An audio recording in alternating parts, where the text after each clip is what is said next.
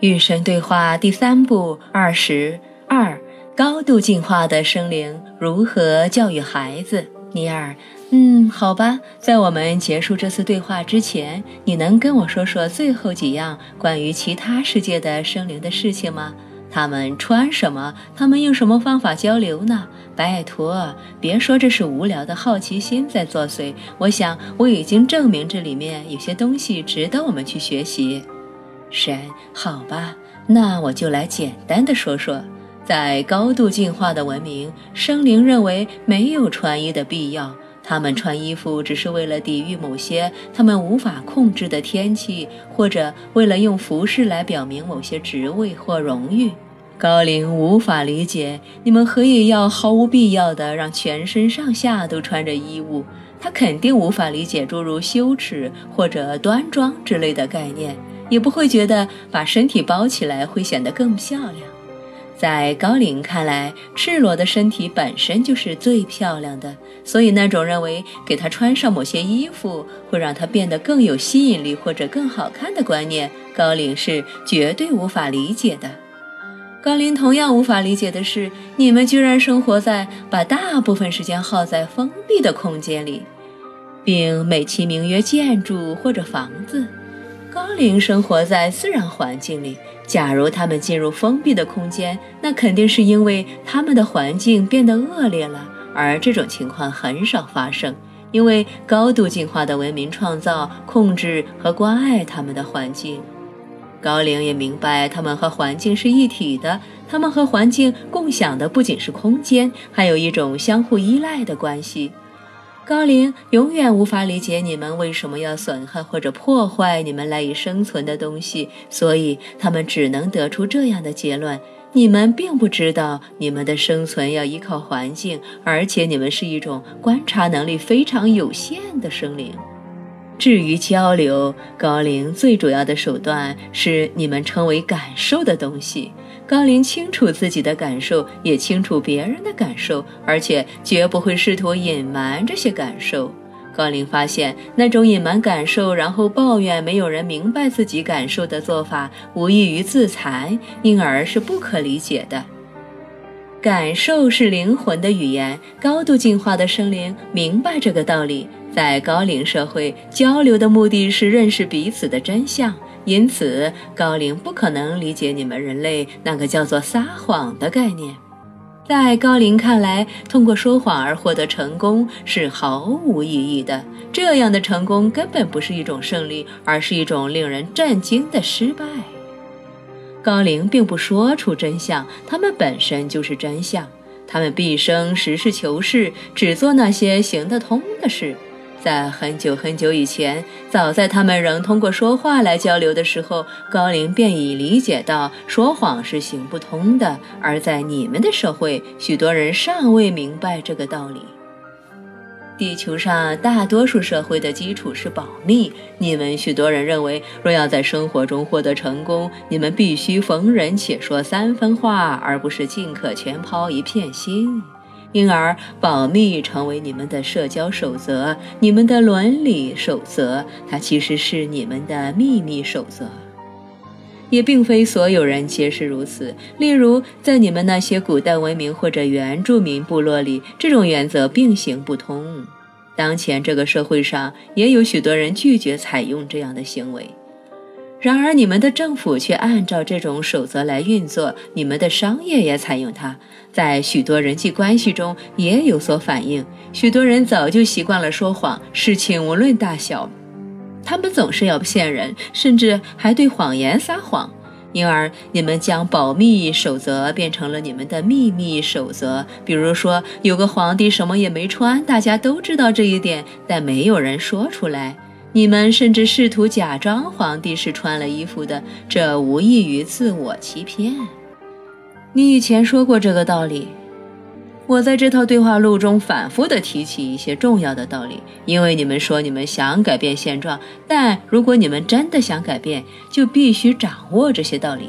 所以我再说一次，人类文明和高度进化的文明之间的区别是：高度进化的生灵一仔细的观察，二真诚的交流。他们明白什么行得通，而且会说出实际情况。只要你们向他们学习，这么细小然而微妙的改变，将会极大的改善这个星球的生活。对了，这跟道德没有关系。高龄社会没有道德约束，这个概念就像撒谎，也让他们大惑不解。他们之所以坦诚相待，只是因为这样能给他们带来好处。高龄没有道德。没有你们理解的那种道德，由某个群体制定一套价值观，并要求个体的高龄来遵守。这样的做法对高龄来说是行不通的，因为应该采取或避免哪种行为，这完全只能由每个高龄自己说了算。高龄社会关注的永远是能否行得通，是否对所有人有益，而不是人类所谓的对和错。这难道不是一回事吗？难道我们不是把行得通称为对，把行不通称为错吗？你们给这些标签附加了愧疚感和羞耻感，这也是高龄无法理解的概念。而且有难以计数的东西被你们标记为错，不是因为他们行不通，而仅仅是因为你们觉得他们不得体。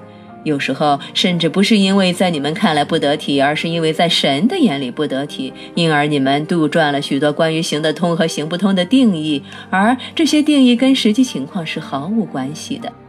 例如，人类社会往往认为诚实的表达自己的感受是错的。高龄不会得出这样的结论，因为坦诚相待有助于群居生活。所以，正如我说过的，高龄永远不会隐瞒感受，或者觉得这样的做法在社交上是正确的。这么做完全是不可能的，因为高龄能接收到其他生灵的信号，所以非常清楚他们的感受。有时候，当你走进某个房间，你能感受到房间里的气氛。同样道理，高龄能够感受到其他高龄正在思考和经验什么。高龄也会使用你们所谓的话语，但这种情况很少。所有高度进化的有意识生灵之间都存在着心灵感应。实际上，一个物种的进化程度或者同物种的生灵之间的亲密程度，可以从这些生灵在表达感情、欲望或者信息方面对话语的依赖程度看出来。你不用问了。是的，人类能够开发出相同的能力，而且有些人已经开发出来了。其实，在几千年前，许多人都有这样的能力。后来你们却倒退了，主要用话语，实际上就是噪音来交流。但你们许多人正在重拾一个更为纯净的交流形式，它更为准确，也更为优雅。爱人之间尤其如此，这说明了一个主要的真相：关爱创造交流。爱的越深，就越不需要话语。这个定理反过来也成立。你们彼此之间的话越多，相互关爱的时间就越少，因为关爱创造交流。归根到底，所有真正的交流都是关于真相的交流。归根到底，唯一的真相就是爱。所以，爱若在，交流就顺畅；交流若有困难，就意味着爱并没有得到充分的表达。这些话说的太漂亮了，也许我应该说这次交流太漂亮了。谢谢你。总而言之，高度进化的社会的生活模式是这样的。那些生灵生活在聚居区里，这些聚居区并没有被进一步组织成城市、省份或者国家，而是本着平等的原则彼此来往。没有你们所理解的政府，也没有法律，议会倒是有的，通常由老年人组成。还有一种东西，用你们的话来说，就是共同约定。这种约定可以被简化为三角守则：觉悟、诚实、负责。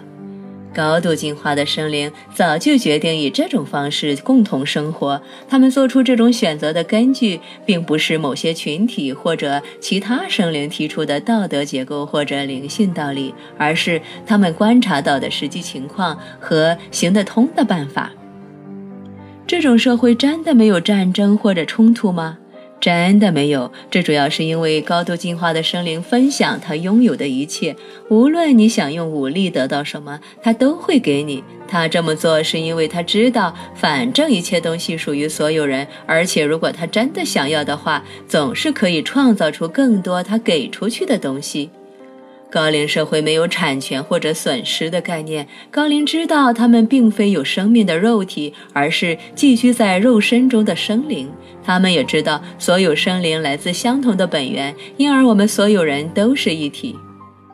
我知道你以前说过这个，但就算有人威胁到高龄的生命，他仍然不会产生冲突吗？